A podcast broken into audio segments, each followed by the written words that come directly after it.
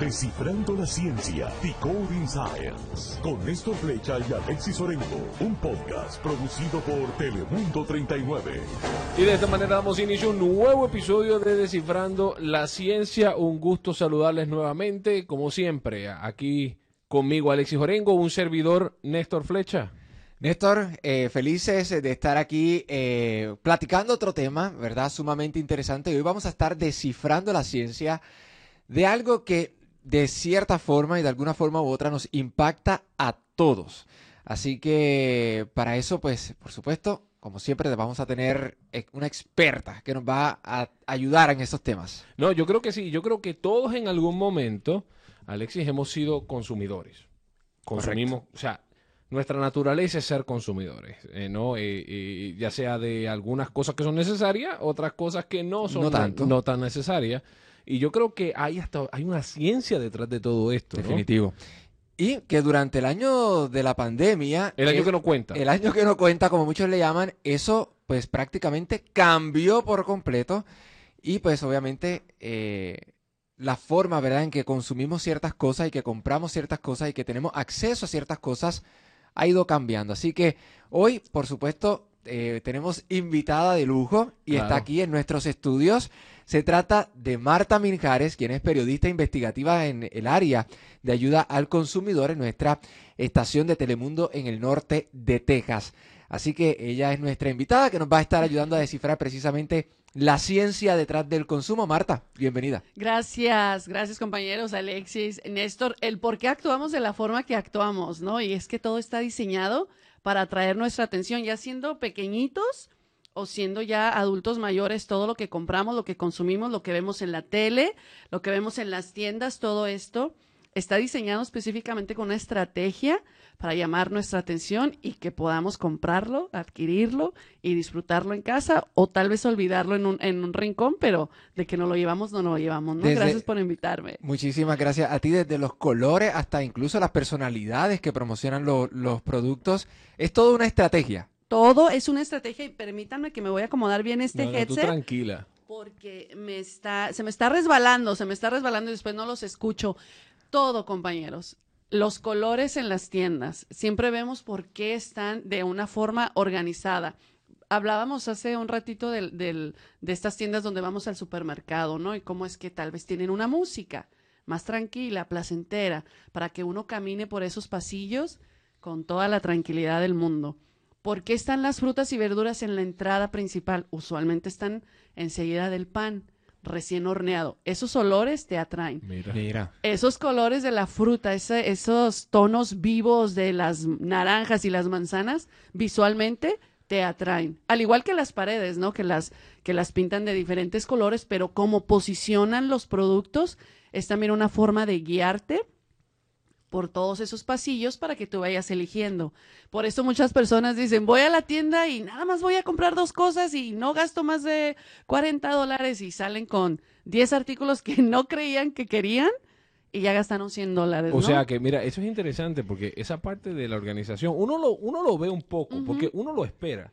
Y uno dice, no, eh, esto no está aquí por accidente. Eso, es como, vas a la tienda y de momento ves que lo- los dulces, eh, lo- los chocolates, las golosinas están todas en, antes de tú pagar. Like, sí. Claro. Ahí tú antes de pagar, ahí, ay, ¿sabes qué? Se me antojaron, se me antojó una goma de mascar. Y están esos productos de a dólar. Exacto. Y si tienes pequeñitos, si Uf. tienes hijos y están ahí todos esos juguetitos a la hora de pagar y te hacen un berrinche, como decimos en México, que ponen la pataleta porque lo quieren, se lo compras. Y uno por, por tal de que ellos dejen así el se caigan un poco. No, no, no, no, no. Eso es totalmente cierto. Y es que, o sea, esta gente estudia, vamos a iniciar por lo por, por, por, Por la ciencia el principio, detrás, por el principio. So, estas tiendas, Marta, ellos literalmente dedican un tiempo a estudiar el perfil de, de, de quién va a ser el su consumidor y, y, y también hasta evalúan hasta dónde la van a construir. No, la- no es un accidente donde las tiendas están. No, exactamente.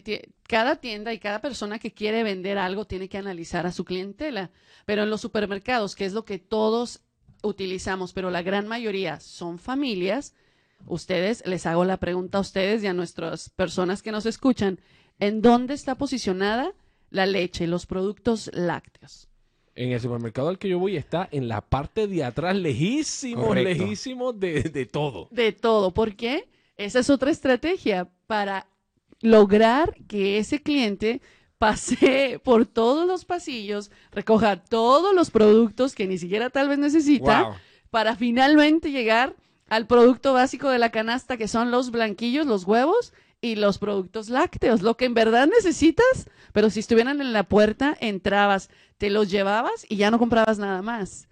Entonces, te los te lo ponen hasta el final de la tienda. Usualmente así es en los supermercados. Ahora, si se trata de productos de temporada, Día de las Madres, Día de San Valentín, Halloween, Navidad. Navidad, esos productos van a estar muy visibles y usualmente colocados a la vista, al nivel vista de las personas. ¿Por qué? Porque lo que viene de temporada es lo que necesitas y te los ponen también en puntos estratégicos para que los compres. Y es una locura hoy en día, porque hoy en día, o sea, esto es como que esto es una carrera.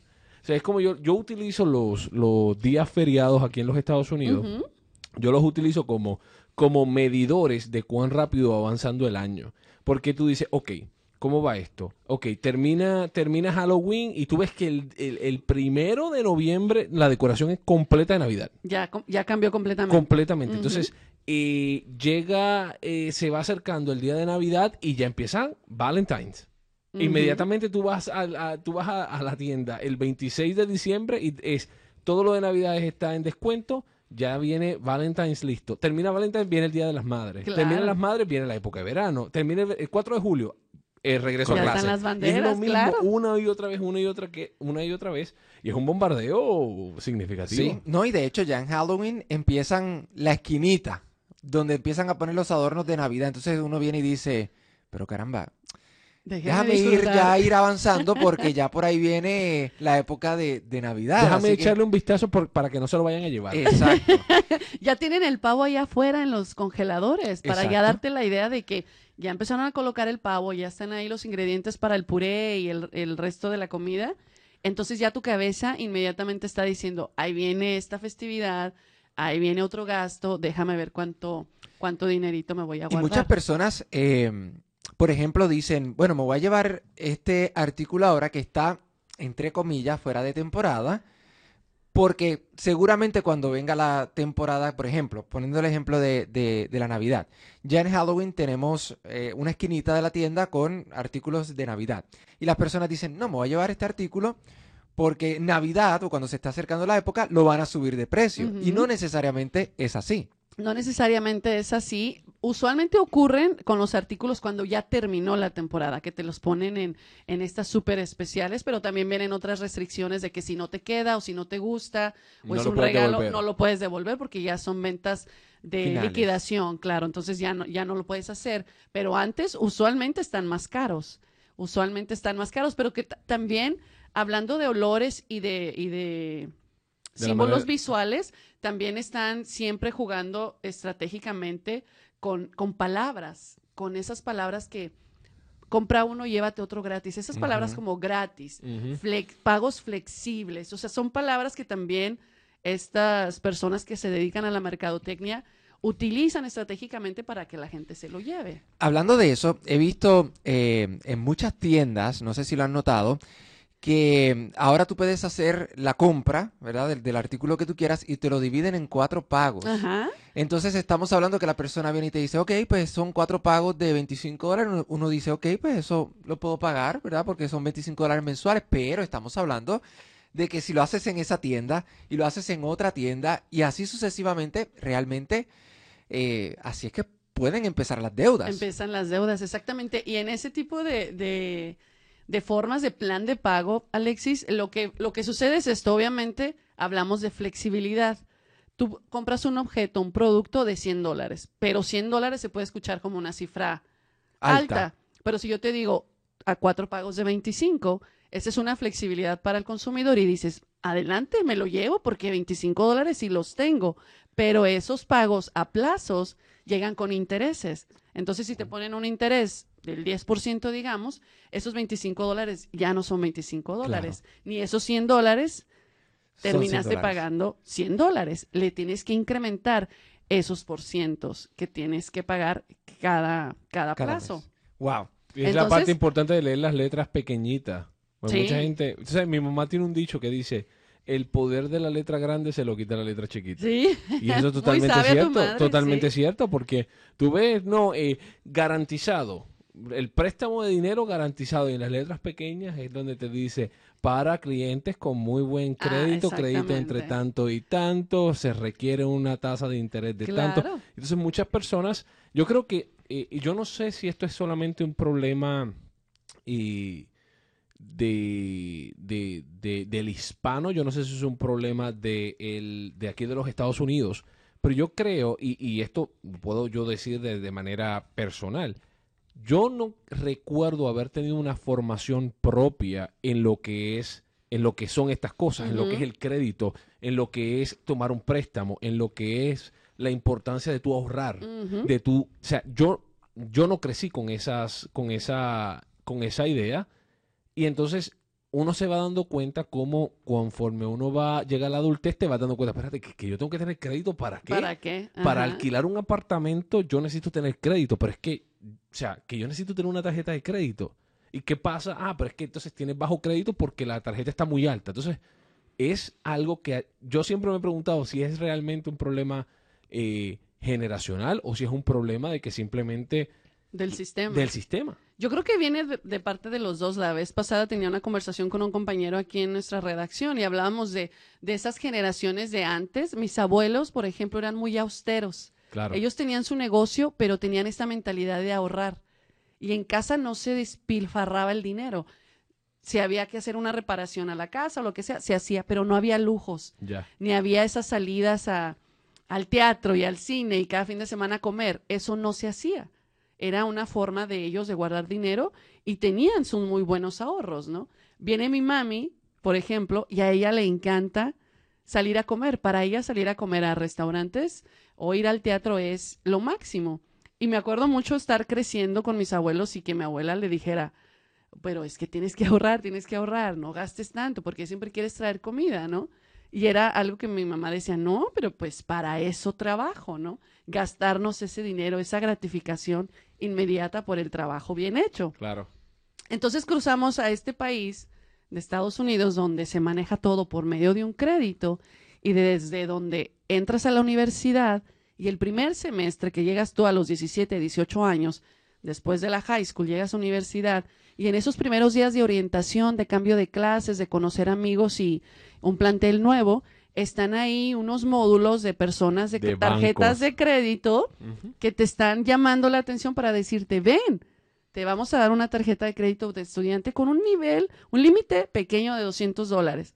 Para que crees crédito. Para que creas tu crédito. Entonces te, te llega esa tarjeta, te sientes con este poder de, de adquirir cosas inmediatamente, porque tal vez ni trabajas, No hay forma de pagarla. Claro, pero ya tienes 200 dólares y la empiezas a utilizar y en unos dos, tres meses, oh, wow, ya te vamos a dar 500, Ujú. ya te vamos a dar 1000. Antes de salir de la universidad, y este es un gran problema en este país, la deuda estudiantil de tarjetas de crédito, dejando a un lado los préstamos estudiantiles para pagar las colegiaturas. Simplemente la deuda estudiantil de tarjetas de crédito es un gran problema. ¿Por qué? Porque a esos jóvenes nadie les dijo, cuidado con la tarjeta, viene con 30% de interés, cada gasto si no lo pagas y si lo pagas tarde hay otra cuota y se te van acumulando. Y como se te va acumulando, pues te dan más crédito y ahí te tienen amarrado.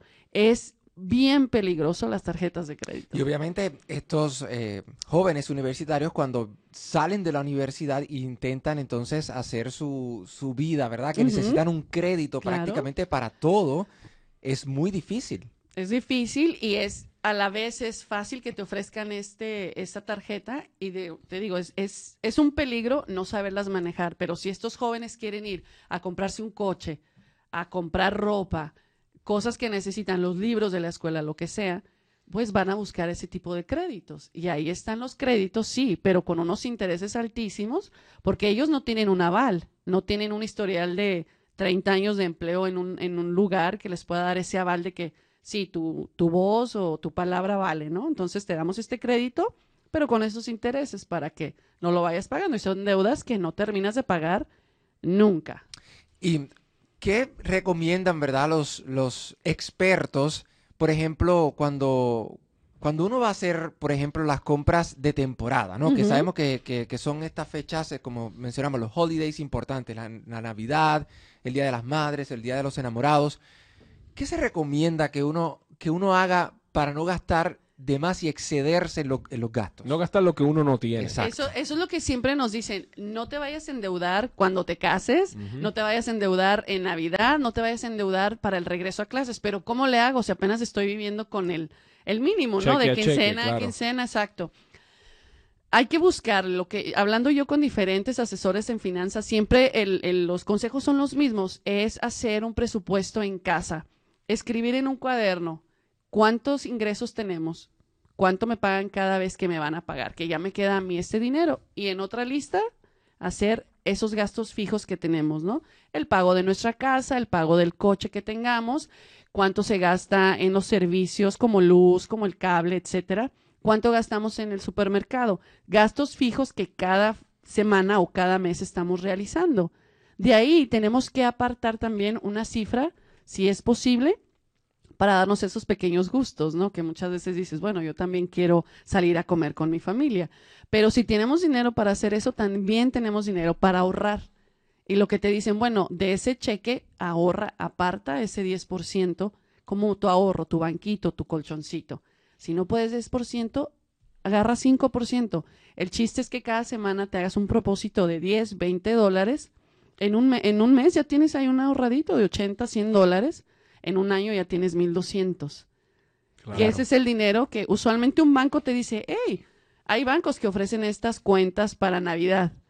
La abres en enero, cada mes le estás poniendo dinerito, no lo puedes tocar, pero al fin de año, en noviembre, te lo sueltan y ya juntaste un dinerito para esos imprevistos navideños. Si es que quieres gastar, digamos, en grande, ¿no? Porque hay personas que prefieren simplemente hacer una cena, Claro, dar algo Claro. Significativo en vez de gastar en, en tantos regalos de Santa Claus, ¿no? Y lo mismo sucede para la escuela. Los gastos de regreso a clases también son muchísimos, y más si hay dos, tres pequeñitos en casa. Es lo mismo, empezar a ahorrar desde antes. Ese guardadito, señoras, señoras, que es- les da el dinero su esposo en la semana, ahorrar poquito, hacerlo a un ladito como que no lo tienen para poderse gastar después, porque volvemos a lo mismo, si regresamos a hacer esas compras navideñas o el regalo del Día de la Madre o el amor y la amistad que siempre es carísimo también y utilizamos una tarjeta de crédito es el mismo problema, volvemos al, al círculo vicioso, ¿no? De endeudarnos, de usar la tarjeta de crédito que no es dinero de nosotros, no es dinero de nosotros, está ahí por adelantado. Es dinero y- que no se tiene. es dinero que no tenemos, pero lo queremos gastar. Y no, y- y eso es eh, lo que Marta dice es totalmente cierto y especialmente cuando a uno uno tiene el acceso a estas tarjetas de crédito a muy corta edad que uno no tiene una mentalidad porque por ejemplo a mí me tomó años poder entender cómo poder utilizar una tarjeta de crédito sin tener que necesariamente pagar intereses por lo que estoy por lo que estoy consumiendo Claro. y entonces mucha, la tarjeta de crédito no te explica a ti, no te dice, ah, si tú saldas por completo tu balance que te está diciendo en ese statement, tú posiblemente no tengas que pagar intereses porque ya lo pagaste todo. Pero eso es una, es una, es un, Son estrategias. y es una disciplina. Entonces, ah, entonces tú, uno dice, uno ponen a uno entre la espada y la pared porque, que vamos a hablar en unos, en unos minutos de esto, si le añadimos la parte de compras en internet, te dicen, no, la manera más segura de hacerlo es con una tarjeta de crédito, Ajá. no con tu tarjeta de débito o con una cuenta de banco, que es otro lío ma- muchísimo más grande. Pero entonces, en adición a todo esto, Marta, entonces las mismas tiendas que ya de por sí saben qué tipo de consumidor va, va a ir a, con- a comprar, saben cómo decorar la tienda para que yo gaste mi dinero, también me ofrecen ahora una tarjeta de crédito y me dicen, Correcto. si usas mi tarjeta de crédito te ahorras 5% en la compra. Exacto. Entonces, uno está por todas partes entre la espada y la pared. Te están bombardeando todo el tiempo. Y esas tarjetas que vienen de, lo, de las tiendas, o sea, también cuidado. ¿Por qué? Porque es un 5 o 10% de la compra de un día. Que si compraste algo de 100 dólares, son 10, do- 10 dólares lo que te Menos. Pero te llevas una tarjeta con un alto interés, que usualmente va a ser alto, que si te tardas en pagar los pagos, te van a dar otra cuota de 25, 30 dólares más y que te van a estar llegando comerciales a tu, a tu teléfono o a tu correo electrónico con cupones, y con ofertas y te van a estar invitando a que la uses, a que la uses y a que la uses. Entonces, si tú fuiste por un saco negro que te urgía o necesitabas para el trabajo o el uniforme del niño, después te llega la, la invitación a que vayas porque hay otra oferta y son cosas que no necesitas, pero las sigues utilizando.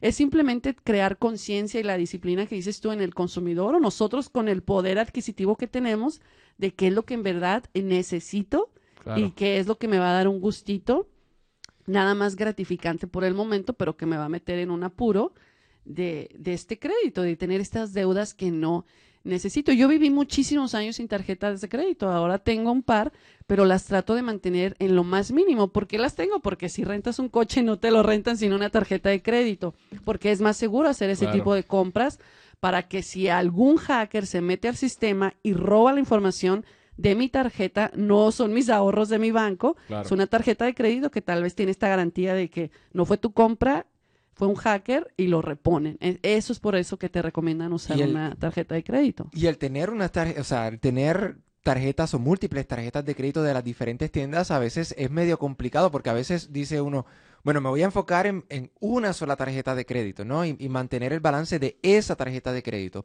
Pero cuando tienes múltiples, entonces empiezas con los problemas de que, ah, se me olvidó pagar eh, la tarjeta de esta tienda y después luego te llega el statement de la otra y cuando vienes a ver, eh, prácticamente se te puede hasta salir de las manos, ¿no? El, la- Sí. la- el control de tus propias finanzas, porque simplemente ni te acuerdas ya de que hacía muchos años tenías una deuda Una, con, con esa, con esa, con esa tienda. De hecho, algo que mencionaste y que en lo personal sí hago, especialmente cuando voy a hacer compras grandes y significativas, es sentarme en un, en un papel, escribo literalmente todos los ingresos Ajá. y todos los, los Los compromisos, por mínimos que sean. Si, por ejemplo, tengo una suscripción en De alguno de los servicios de, streaming. de streaming o de cualquier cosa que son por dos dólares mensuales, pues son dos dólares menos que no tengo eh, de mi lado porque los debo ya, ¿verdad? Mensualmente para este servicio. Y yo creo que eso es una de las cosas que, que me ayuda muchísimo a, a ser eh, consciente, consciente de, de, tus de- gastos. de los gastos que tengo y que, y que una, un buen consejo especialmente para todas esas personas que están intentando, ¿verdad? Mantener ese control de finanzas. Pero el sistema está diseñado para que tú no hagas eso. Exacto. Ese es el problema. Porque, porque es que es que es interesante porque son cosas tan simples como, como lo que hablábamos de la tienda. La tienda te ofrece una tarjeta de crédito, te dice te vas a ahorrar 5% por cada compra.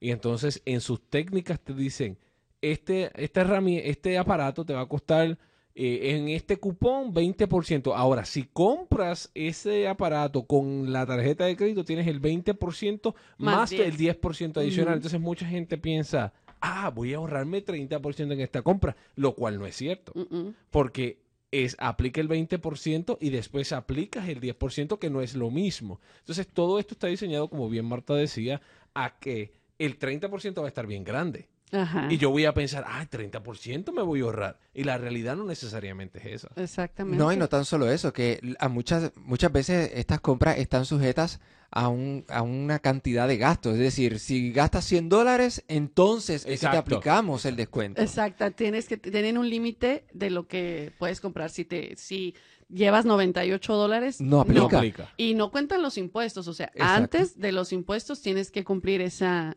ese límite que, ellos mismos imponen, ¿no?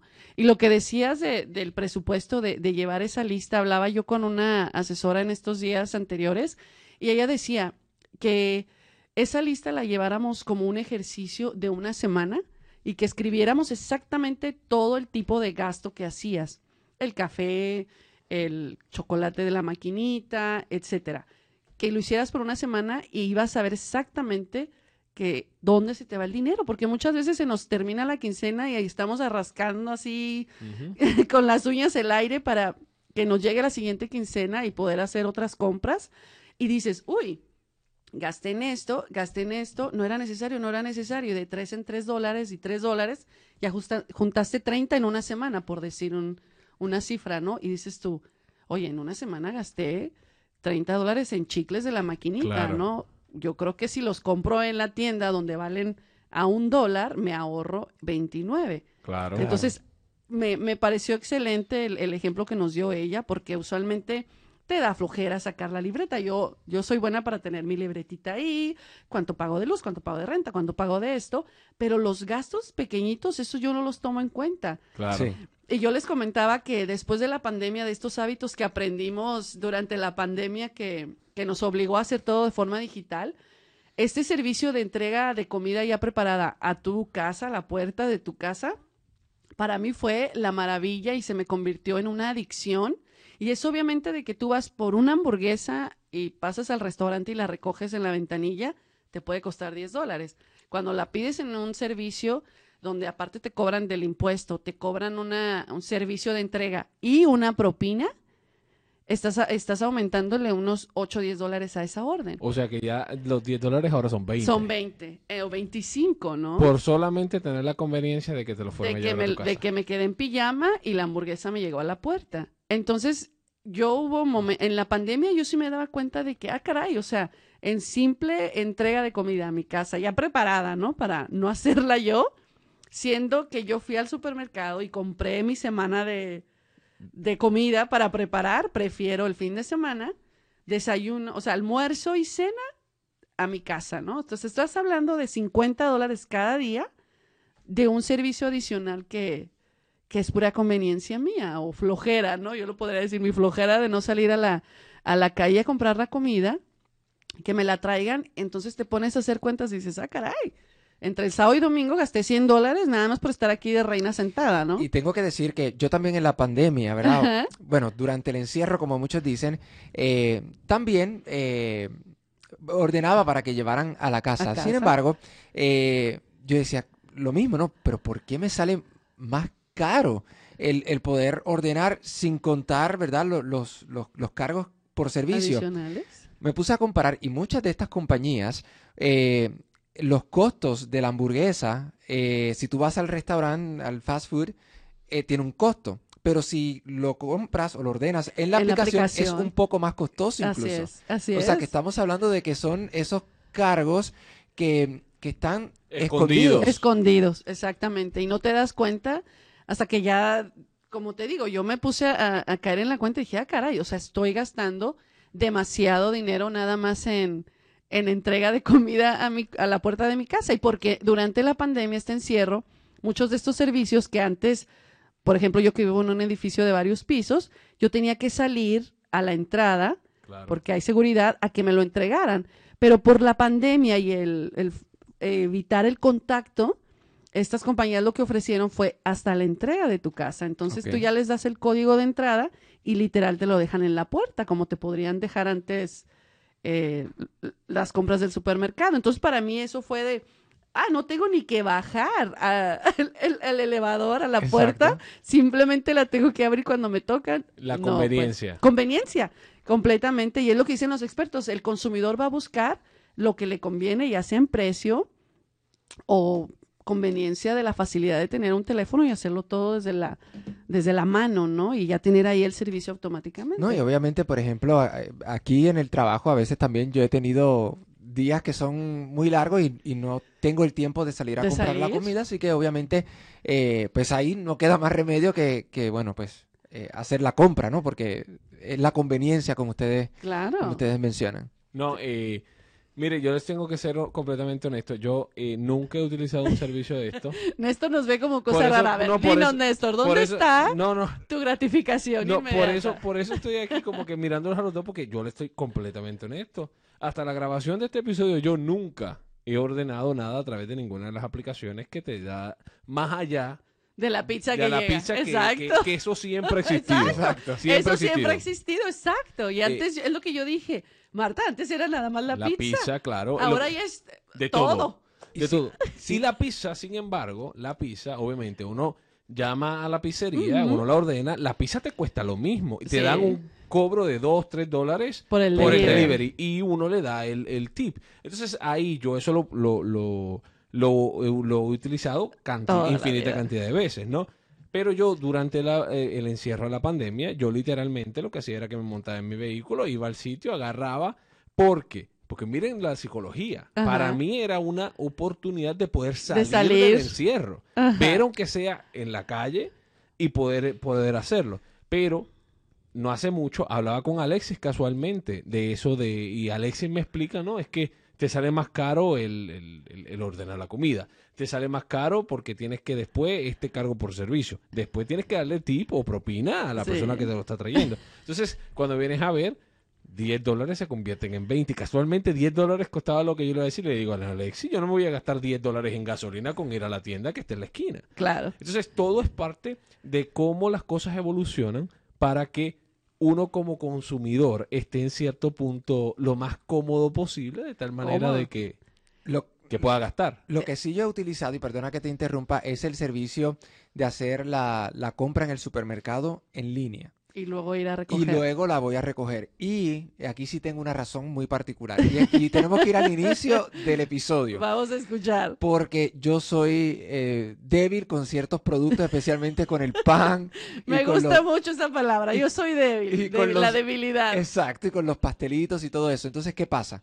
Voy al supermercado en busca de la compra normal de comida y entonces digo, bueno, pues estas galletitas.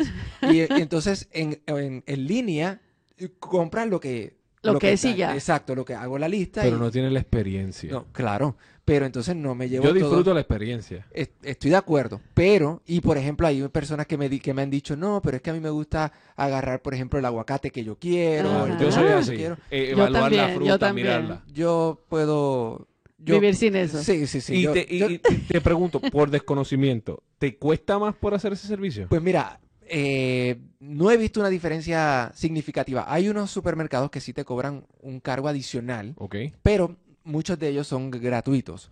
Eh, y yo simplemente ordeno y me dicen mañana a las 3 de la tarde, a las 3 de la tarde yo estoy allí, llamo, estoy en el, el estacionamiento 3, Vale. tan, y ahí llega la... Qué la- interesante. la Yo nunca he hecho eso. Yo, estoy, yo soy igual que. Néstor en lo de la comida. Yo en los supermercados, Sí. no. Eso fue, yo creo que mi, mi terapia de, de pandemia, porque yo sí tuve que venir a la oficina todos los días. Yo nunca trabajé en mi casa, no estuve encerrada. Entonces me tocaba venir, conducir y ver el freeway solo, llegar a la oficina con muy pocas personas, pero así el contacto humano lo tuve tal vez en, en los supermercados. Me he ahorrado unas cuantas libras ah, comprando... evitando, evitando las galletas y los evitando las galletas. Por esa misma onda, por esa misma onda, entonces, de, de todo esto de la conveniencia. Hemos visto también, Marta, cómo, no solamente con la pandemia, yo creo que la, la- la pandemia aceleró este proceso de digitalización de no solamente de los servicios, sino también de las tiendas. Porque, Claro. Porque sabemos de tiendas que han optado por cerrar sus localidades físicas y solamente van a estar online. Entonces, en ese sentido ahora, Marta, yo pierdo la habilidad de, de que la tienda me la arreglen, que haya un olor en particular. Ahora yo estoy desde mi casa en un computador, pero, la, pero esa gente sigue, sigue estudiándome a mí como consumidor. Pero ahora es diferente. Ahora es diferente y te van a estar buscando igual las tendencias, qué es lo que estás comprando y qué es lo que buscas y ya hasta te van a leer casi la mente. ¿A poco no le sucede que a veces aparecen cosas en el celular y tú dices, bueno, me, me leyó la mente Claro. porque yo ni siquiera hablé y ya me apareció ahí algo que te apuesto que nos van a empezar a salir supermercados en nuestros Claro. celulares una vez que terminemos de platicar, pero te están analizando eso.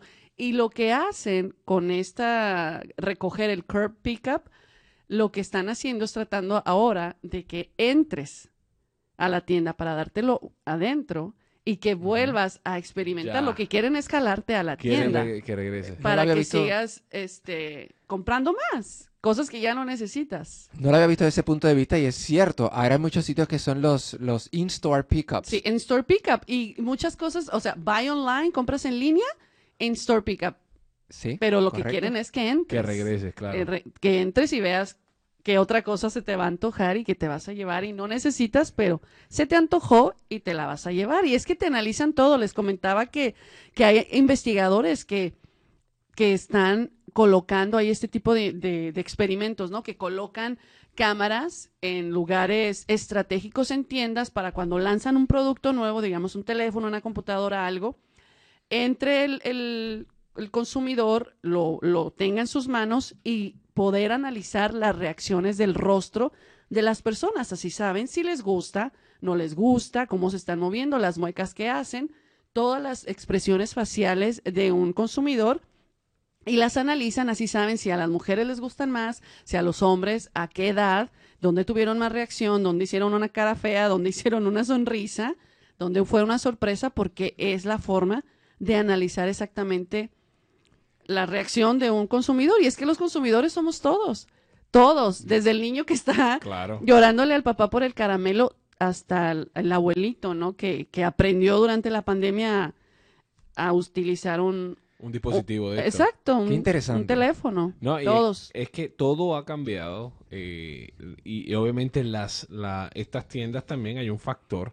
eh, muchos economistas dicen que la recuperación total de, de la economía o de algunas tiendas en particular va a ser un proceso que va a tomar años. Toma años. No, claro. porque, porque o sea, de, de algo completamente normal, de momento viene a que, ah, no, es que la tienda tiene que estar completamente cerrada porque no es esencial. Por ejemplo, que eso fue algo que pasó eh, en todo el mundo, que cuando hubo esos lockdowns fuertes, que era que no, es que esto no es un servicio esencial, queda completamente cerrado. Lo único que va a seguir operando son eh, ciertas tiendas. Ciertas tiendas. Entonces, eh, eh, estas tiendas también ahora tienen un nivel de, digamos, de agresividad de Para tal manera de que requieres que tú regreses a consumir su producto. Y entonces, a- eh, cuando platicábamos con Marta, más temprano, que, que Marta nos contaba cómo eh, el, el pan está donde está por una razón. Eh, el olor. Y es cierto, o sea, tú entras a, una- a un supermercado, que es algo que todos visitamos, de una forma u otra. Uno entra al supermercado y no hay cosa más espectacular que el olor a cuando están haciendo el pan. Es- el Exacto. pan recién O sea, horneado. Pan recién horneado. Y luego los colores de las frutas, que son estas emociones que te están entrando por dentro y la música tranquila, que ahora ya debe estar la música navideña. No, sí, sí, sí, es de Navidad. por es- temporada, es decir, exacto. la música de Navidad uno empieza, uno empieza A ahí, de momento escucharla. empiezas a escucharla y dice, ah, espérate, esta Sí. musiquita está chévere. Ay, ¿sabes qué? Como que esto me da, como que esto me acuerda que cuando yo era niño, yo, Exacto. yo, yo comía chocolate con no sé qué. O el Día de las Madres o el Día del Maestro, siempre va a estar la música. Es un ambiente, te están, te están provocando un ambiente. Igual que un restaurante, te hacen un ambiente. O una discoteca, te hacen un ambiente. Dependiendo de la clientela que necesitan. Hablando de los restaurantes, lo más interesante es cuando, a mí, cuando los restaurantes que, que te llevan la bandeja de postres, Claro. que los postres no, los postres no son... o son- favoritos. no, no, no, que, que, que, que no, no es el que te van a dar. Ah, claro, no es el real. No es el real, pero te llevan así y tú ves y tú dices, ya rayos, ese cheesecake se ve delicioso. Yo quiero todo. Yo quiero eh, ese, ese pastel de chocolate. Y eliges rico". tres, ¿no? Entonces, ahí tú te das, viéndolo desde el punto de vista de esta conversación, ahí es que te das cuenta. sí. Sí. Mira, hay, hay una, un local, ¿verdad? Que, que tienen los, los, Los pasteles. los pasteles en una vitrina, y tú tienes que hacer toda la línea por la vitrina. Al y, frente del pastel. y entonces tú empiezas, ok, quiero este, y después dices, no, no, no, ese no. Este, Este. este. Y luego sigue adelante y tú dices, bueno, pues quiero uno de estos, uno de estos. Y, uno- y- y la realidad es que Y todavía ni empezaste a comerte la ensalada o la sopa que querías comer, ¿no? Pero ya estás pensando En el en el postre. bueno, yo siempre, cuando voy a comer, siempre en mi mente está el postre. no, ya, ya, ya lo sabemos ahora, que es tu debilidad. No. Los dulces, el pancito. Wow, Marta, entonces el consumidor, ¿cuál, qué, qué mensaje? Además, obviamente, hablamos de la importancia del ahorro. Yo creo que el ahorro, tratar de educarse en la manera que es posible, ¿no? Eh, Especialmente con estos temas, yo creo que es un, es un que- problema sistemático. Y ¿no? que la pandemia nos enseñó que necesitamos tener ahorros. Ahorros. Eso, si algo nos enseñó es que nadie estábamos preparados para una eventualidad así. Yo siempre decía, uy, caray, tienes tus ahorros, pero si llegas a perder tu trabajo. ¿cómo vas a sobrevivir un... Primero se hablaba de un mes, dos meses y pasamos más de un año con mucha gente sin, sin empleos, ¿no? Y eso definitivamente yo creo que todas las personas deben de tomar esa conciencia de empezar a hacer su ahorrito y de ser más conscientes. No sé si les sucede a ustedes, a mí me sucede mucho de que a mí no me gusta mucho salir a comprar ropa porque siento que todas las modas regresan y siento como que mucha ropa yo ya la tengo. Entonces yo he creado una conciencia de decir, no, no necesito comprar ropa nueva si ya la tengo.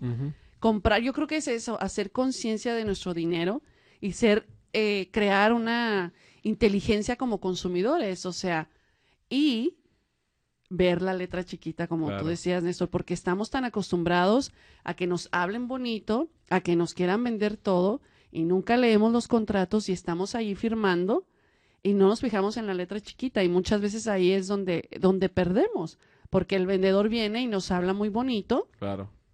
Y tú firmas y dices muy contento y te vas con algo que tal vez no querías, firmas un coche que te, también te aumentaron el... Me lo llevé y no tuve que darle ni un solo ni centavo. un solo centavo, pero y ya el estás... primer mes sin, sin, Sin- sin pagar. sin pagar y ya estás amarrado seis años pagando un vehículo que casi te doblaron el, el precio, ¿no? Una vez un asesor de finanzas me decía, cuando tú vayas a comprar un carro te vas a dar cuenta que ningún vendedor tiene una, una calculadora en su escritorio, porque una calculadora lanza un mensaje subliminal o silencioso al consumidor. Entonces tú ves una calculadora y empiezas a calcular. Y cuando te están dando cifras, tu mente calcula. Por eso los, los vendedores nos decían, nunca vas a ver una calculadora en los escritorios. Mira, es- El eh, mensaje eh, subliminal. eso, eh, ellos no han lidiado conmigo. No, es que tú, hay personas muy ágiles en matemáticas, tú, o sea, científicos ustedes van a estar con la matemática. Mi mamá también es mujer de números y no, ella hace cuentas y siempre está haciendo cuentas. Y ya hay personas que hasta por vergüenza nos, mejor ni preguntamos, ¿no? O nos dicen un precio, pero tú hiciste cuentas, dice, ay, a mí me sale más barato. ¿Por qué? Pero no quieres preguntar. No, o sea, el dinero es de nosotros, el poder es de nosotros. ¿Por qué nos vamos a dejar? Hay que crear conciencia y, y defendernos. Una vez yo estaba leyendo, y esto obviamente son casos más extremos, Extremo. Pero por ejemplo decían que cuando tú fueses a comprar algo innecesario, hagas la traducción o la conversión de, del dinero por horas de trabajo. Mira, Entonces eh, tú dices, ok, ¿cuántas horas yo tengo que trabajar para poder esto. comprarme esto? Y tú vas a decir, caramba, tengo que trabajar cuatro horas o dos semanas. o dos semanas para poder comprar esto. Entonces O tú vas a decir, o un año. Tengo que claro. trabajar ocho años de mi vida para Y- poder y, ahí pagar tú vienes y dices, pues sabes qué, esto Mejor no, no. mejor no lo, no lo compro porque realmente el- estoy dejando mucho de mi tiempo para poder compra. comprar eso. No, es y completamente de acuerdo. Me parece excelente la, la idea. Para mí, uno de los peores, eh, eh, no sé cómo se le llamaría esto, ¿no? No sé si son técnicas de, de, de mercadeo o técnicas de cuando uno es consumidor. Y por ejemplo, yo creo que todos hemos caído. Yo personalmente caí en esto.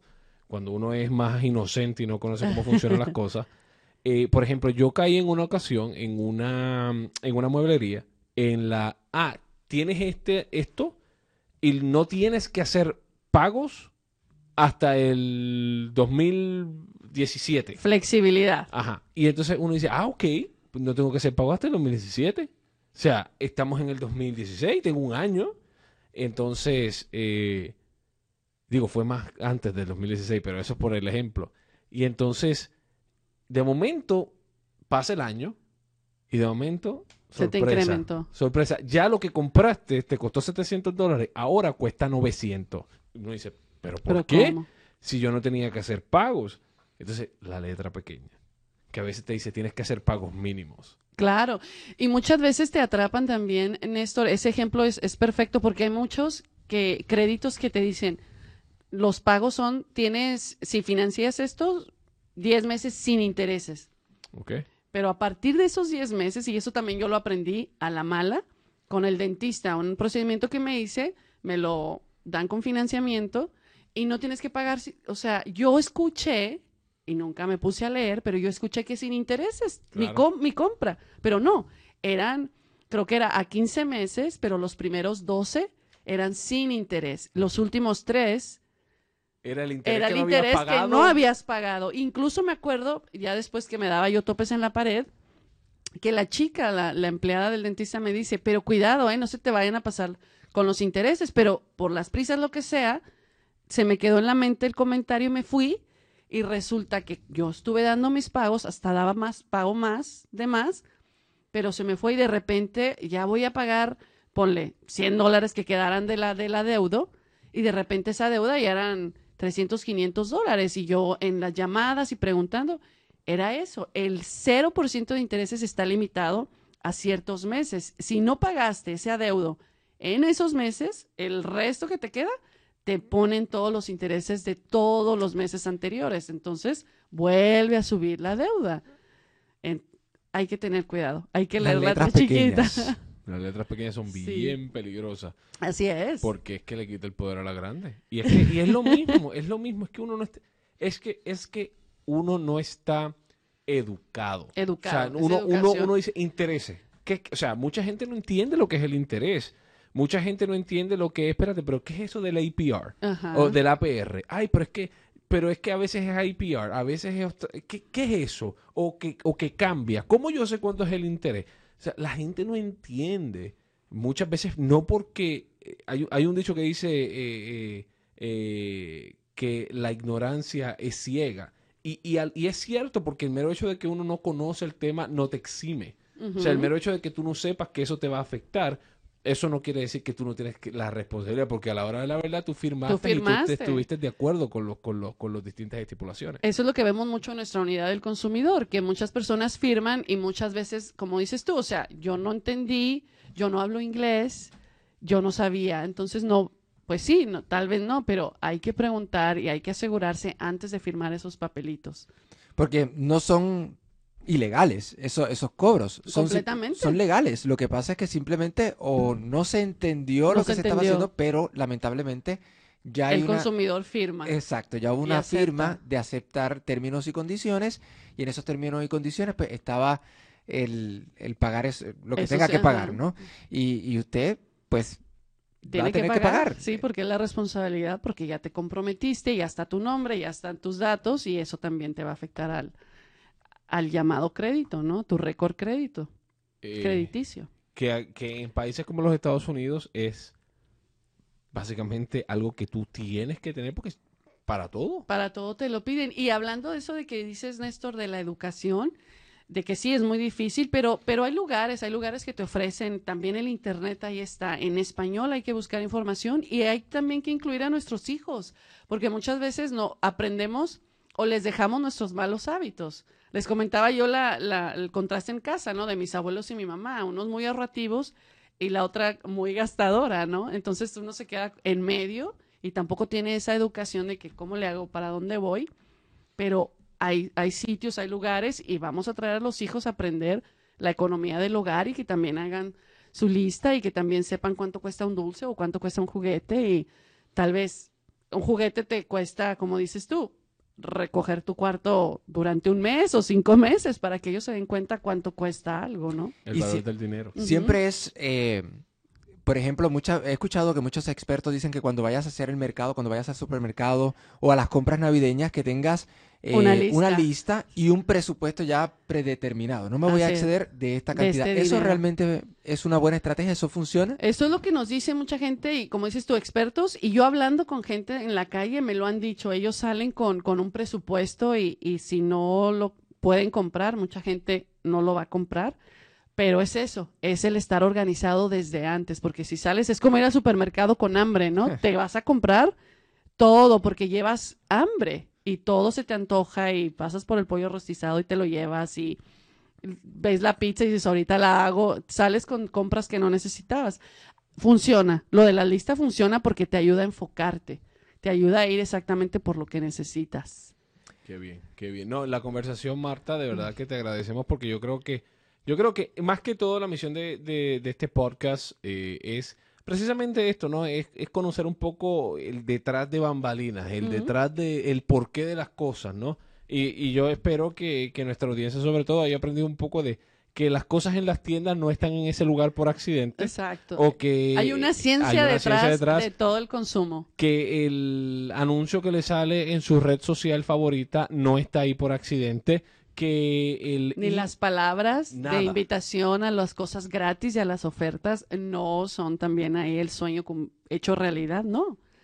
Todo Ah, tiene una razón. Todo ser. viene una razón y viene un costo extra. Viene una- Tal- Oye, Marta, ¿dónde las personas pueden conocer un poco más eh, de, de tus reportajes o de lo que haces para que para que tengan esa, esa oportunidad? Telemundo 39 Responde, que es nuestra unidad del consumidor y la tenemos en todas las afiliadas de, de Responde del país. Esta unidad creada para todos esos problemas del consumidor, donde ellos nos pueden llamar. Les voy a dar el teléfono para que lo apunten aquí en Dallas. 214-303-5039 y nuestros reportajes salen en vivo todos los días a las 5 de la tarde en Telemundo 39 y luego, luego lo subimos a la página digital de telemundo39.com. Ay, muchísimas gracias, Marta, sobre todo por tu tiempo. Sabemos que Gracias. eh, ha sido un, un largo día, pero ciertamente te agradecemos tu tiempo y, lo- y los consejos muy valiosos, ¿no? Consejos valiosos y me llamó mucho la atención porque no me había puesto a pensar que la leche y todos esos artículos están detrás de la tienda. Detrás de- por una razón en particular. por una razón en Fíjate que particular. todo eso lo aprendemos eh, en la, en la carrera de comunicaciones, en las clases de mercadotecnia. Te enseñan muchos mensajes subliminales que existen hasta en los pósters de cualquier, de cualquier producto que venden. Hay muchos mensajes subliminales escondidos y, y parte de eso son los colores y la ubicación estratégica. Y de- obviamente hay de personas que se dedican precisamente a estudiar la mentalidad del consumidor, el comportamiento del consumidor para montar estas tiendas que sean, vamos, al final del día, eh, que- sean efectivas. Ellos te quieren vender un producto y te lo van a vender, lo Sí, vas a comprar. Y obviamente no es que haya algo de malo con eso, porque obviamente uno como consumidor tiene la última palabra si uno quiere gastar el dinero. en para eso, allá, para allá iba, o sea, si uno quiere irse de compras y darse sus lujos y esa gratificación instantánea de...